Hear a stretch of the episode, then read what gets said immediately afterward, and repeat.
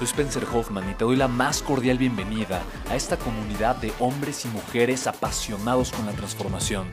Y es que sabemos que así tiene que ser la vida, habiendo tantos con la mente confundida y plomo en el corazón, desperdiciando su potencial y dejando su vida para después, para nunca.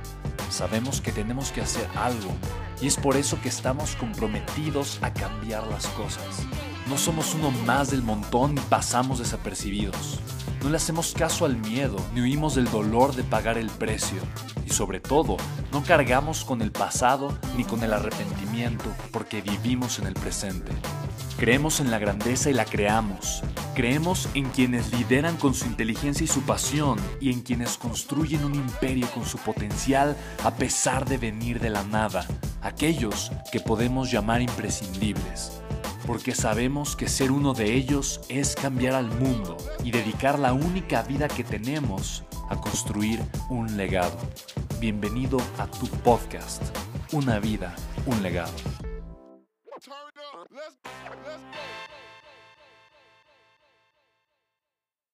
Aquí es donde yo te quiero, te quiero compartir algo, porque para mí esto, tal cual, eh, que yo te comparto, me ha ayudado a transformar el dolor en potencial, el dolor en poder me ha ayudado a transformar una mala experiencia en potencial de crecimiento y en poder para crecer.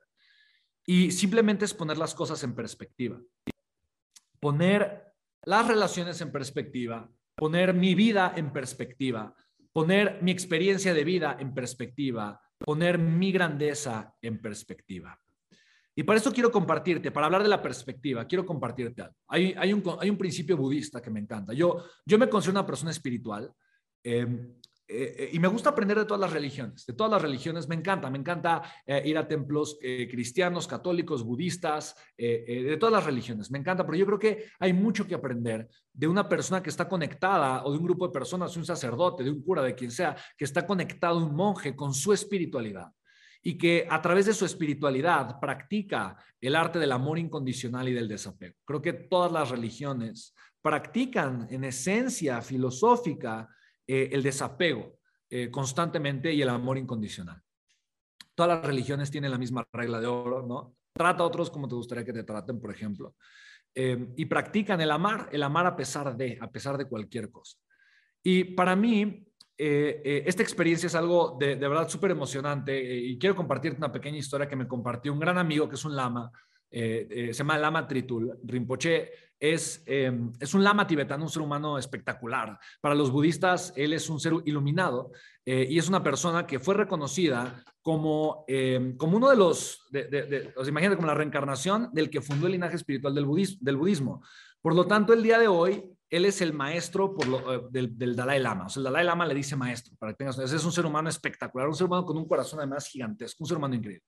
Entonces, Tritul justamente me comparte una historia una vez. Y aquí es donde voy a hablar justamente de, eh, en el tema del significado, de cómo poder transformar el dolor en potencial o el dolor en poder, cuando evalúes tus experiencias y evalúes tus relaciones, que lo puedas hacer de la manera correcta, con la perspectiva correcta, con la mentalidad correcta. Y hacerlo es entender que todo en la vida es neutral, todo.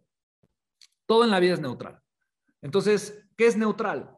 Pues una muerte es neutral. Para mí, para mí, a final de cuentas, Puede ser terrible la muerte de una persona, puede ser terrible, terrible, terrible, terrible. Pero tal vez yo te digo, oye, murió en un accidente eh, quien después fue reconocido como el violador de muchas personas, que estuvo siendo buscado por la ley eh, y que además de eso fue un asesino serial. Y tal vez tú dices, ay, qué bueno. Y seguramente tú eres una persona que no le desea la muerte a nadie, pero tal vez escuchar esto, entonces tú ahorita pones un poquito en jaque tu planteamiento filosófico acerca de la muerte, de si es buena o es mala. Pero hay circunstancias o situaciones donde dices que bueno, donde dices que malo, independientemente del sistema de valores que tú tengas. Yo sé que la muerte no se la deseas a nadie, yo tampoco, pero independientemente de todo, una persona dice, bueno, como dice María, oye, trascendió, qué bueno, ahora está, ahora está en compañía de su creador. Y quiero compartir dos experiencias que a mí me marcaron y me dieron grandes lecciones de vida y que el día de hoy me ayudan para evaluar mi vida, mi año y generar compromisos espectaculares que me ayudan a crecer de una forma increíble. El primero de estos fue Tritul y él fue el que me dijo, oye, Spen, es que no existe nada bueno ni malo en la vida, todo es la interpretación que tú le das, todo es perfectamente neutral. Y aprender a vivir desde la neutralidad es aprender a vivir desde el observador. El observador puede elegir, puede en total y absoluta conciencia elegir, oye, esto me conviene, esto no me conviene, esto me sirve, esto no me sirve. Elijo este significado. La observación o la autoobservación es el estado de vida de aquella persona que practica la espiritualidad. O sea, el autoobservarme me hace una persona espiritual. La espiritualidad siempre se practica con la autoobservación. De hecho, una de las formas en las que yo vivo mi espiritualidad es autoobservándome. Una persona que vive en contemplación y se autoobserva mirando y contemplando un amanecer, un atardecer, está generando una meditación consciente. Una persona que, que se conecta con un rezo y le reza a su creador y le pide em, eh, eh, y pone su vida en sus manos, está siendo consciente y está viendo su desde afuera, está practicando su, su autoobservación. Entonces, entender que la vida no es ni buena ni mala, simplemente es tener esta capacidad de autoobservarme, de verme por afuera y al yo poderme autoobservar o verme yo simplemente por afuera, yo puedo elegir el significado de las cosas que me pasan. Entonces, voy a contar rápidamente una historia que me contó, contó y es una analogía para que tú veas eh, incluso cómo tú puedes siempre hacer que las circunstancias jueguen a tu favor y no en tu contra, si aprendes a interpretarlas de la manera correcta. Entonces, eh, es la historia de Pepe, Pepa y Manolo. Pepe y Pepa son esposos y, la cuenta así Pepe y Pepa porque él vive en Sevilla actualmente eh, y entonces habla español de España y es Pepe y Pepa y Manolo. Entonces, es Pepe, Pepa y Manolo. Entonces está Pepe y Pepa y Pepe y Pepa son esposos y Pepe y Pepa están casados y llevan mucho tiempo de casados. Pepe y Pepa se llaman profundamente Pepe y Pepa. Eh, pero y Manolo es el compadre, el mejor amigo de Pepe y obviamente amigo de Pepa. y bueno, pues Pepe y Pepa están casados y Manolo es el amigo. Entonces, en una, tarde, perdón, una mañana se despierta eh, Pepe y Pepa y entonces Pepe y Pepa simplemente se dan sus besitos de los buenos días. Em, Manolo se da cuenta que, que tiene que ir deprisa al trabajo, corre rápidamente, se viste, se va y cuando va en el tren para ir a trabajar o en el metro para ir a trabajar, se da cuenta de algo, se da cuenta de que su vida está siendo demasiado monótona como tantas otras veces y dice, ah, caray, ¿por qué tengo una vida demasiado monótona y no me doy el tiempo de disfrutar a Pepa, de estar con mi esposa, de llevarla a pasear, de hacer algo increíble con ella. Y dice, ya sé, voy a hacer algo diferente. Voy a pedir el día de hoy, el día libre, le marca su jefe, le dice, le, dice jefe, ¿sabe qué? Eh, quiero tomarme el día para estar con mi esposa mucho tiempo que vivo una, pues una vida muy monótona y quiero simplemente hacer algo especial para ella. El jefe, ¿sabes qué? Tienes razón, ve, dale algo, compre unas flores, consiente la toma del día. Así que en ese momento él decide salirse de esa estación del metro, del tren, o sea, se regresa a su casa, le compra unas flores, toca el timbre, eh, digo, no toca el timbre, entra por la puerta, cierra la puerta, entra muy feliz eh, y de repente llega contento con las flores y cuando llega a su cuarto, de repente eh, ve a Pepa, la, ve, la ve muy, muy preocupada, sudando, desnuda, metida en la cama y dice, amor, ¡Ay, qué, sorpresa! Eh, ¿Ya te, te, bañaste? ¿Te estás bañando? No, no, no, mi amor, mi amor, mi amor. Pero, y, está nerviosa. ¡Ay, te traje estas flores! ¡Ay, ay, ay, mi amor! Gracias, gracias. Eh, pero ya en la cocina hace, no, no, mi amor. ¿Sabes qué, mi amor? Hace mucho que no nos damos el día. Estoy muy feliz. Quiero, quiero que hagamos algo especial. ¿Por qué no te pones? Es más, voy a sacarte del closet ese vestido, ese vestido que te compré cuando nos fuimos de vacaciones, eh, cuando nos fuimos de vacaciones a, Valencia. Es un vestido espectacular. ¿Te acuerdas? Te ves hermosa, vamos a tomarnos un día espectacular. Así que literalmente abre el closet y para su sorpresa se encuentra a Manolo y se encuentra eh, a Manolo desnudo, eh, ¿no? Y entonces en ese momento, ¡pum!, ¿no? Eh, entra el sistema de creencias, entra la interpretación, entra absolutamente eh, todo lo que tu mente de repente puede pensar y me encanta, ¿no? Eh, ponen por acá, eh, vean los comentarios, se vuelve loco, ¿no? Ahorita, ¿no? Y, entonces, horror, ¿no? Y, la pregunta es, ¿qué harías tú? ¿Qué, ¿Qué harías tú en ese momento? ¿Qué harías tú en ese instante? ¿Qué harías tú en ese instante si tú fueras en ese momento Pepe? ¿No? Y de repente abres el closet y tu mejor amigo Manolo, ¿no? Ahí desnudo en el closet, ¿no? Y en la cama estuviera, estuviera Pepa. Entonces, algunos ponen, no, enojarme. Eh, no pone, dice, eh, eh, Manolo pone, irme y hacer una vida más feliz.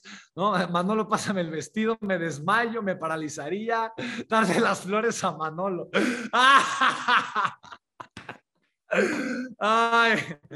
Ok, buenísimo. Entonces, fíjate, desde un estado, imagina lo siguiente, desde un estado de la autoobservación, desde un estado de, de la, de, del no juicio y desde un estado del no me voy a convertir en la experiencia, pero voy a usar la experiencia para crecer, tú podrías simplemente elegir cómo reaccionar. Porque muchas veces no somos conscientes que somos la reacción constante de la vida. Somos la reacción de las circunstancias y no la elección consciente de lo que nos conviene a nosotros como seres humanos para generar la vida que merecemos. Eh, obviamente, digo, ahí tu sistema de creencias te hubiera dicho qué hacer. Yo le pregunté esto a Tritul, oye, ¿y tú qué hubieras hecho? ¿No? ¿Tú qué hubieras hecho? Y me dice Tritul, bueno, yo eh, simplemente le hubiera prestado ropa a Manolo eh, hubiera sacado el vestido a Pepa y les hubiera dicho, vámonos a desayunar los tres, creo que hay algo importante que tenemos que platicar. Pero lo hubiera hecho con el amor, desde el amor, y buscando platicar para generar y llegar a un acuerdo. Porque de alguna forma, si, eh, si mi esposa Pepa está con mi mejor amigo Manolo, pues quiere decir que yo también hay ciertas cosas que no he estado haciendo bien en mi relación con Pepa, ¿vale?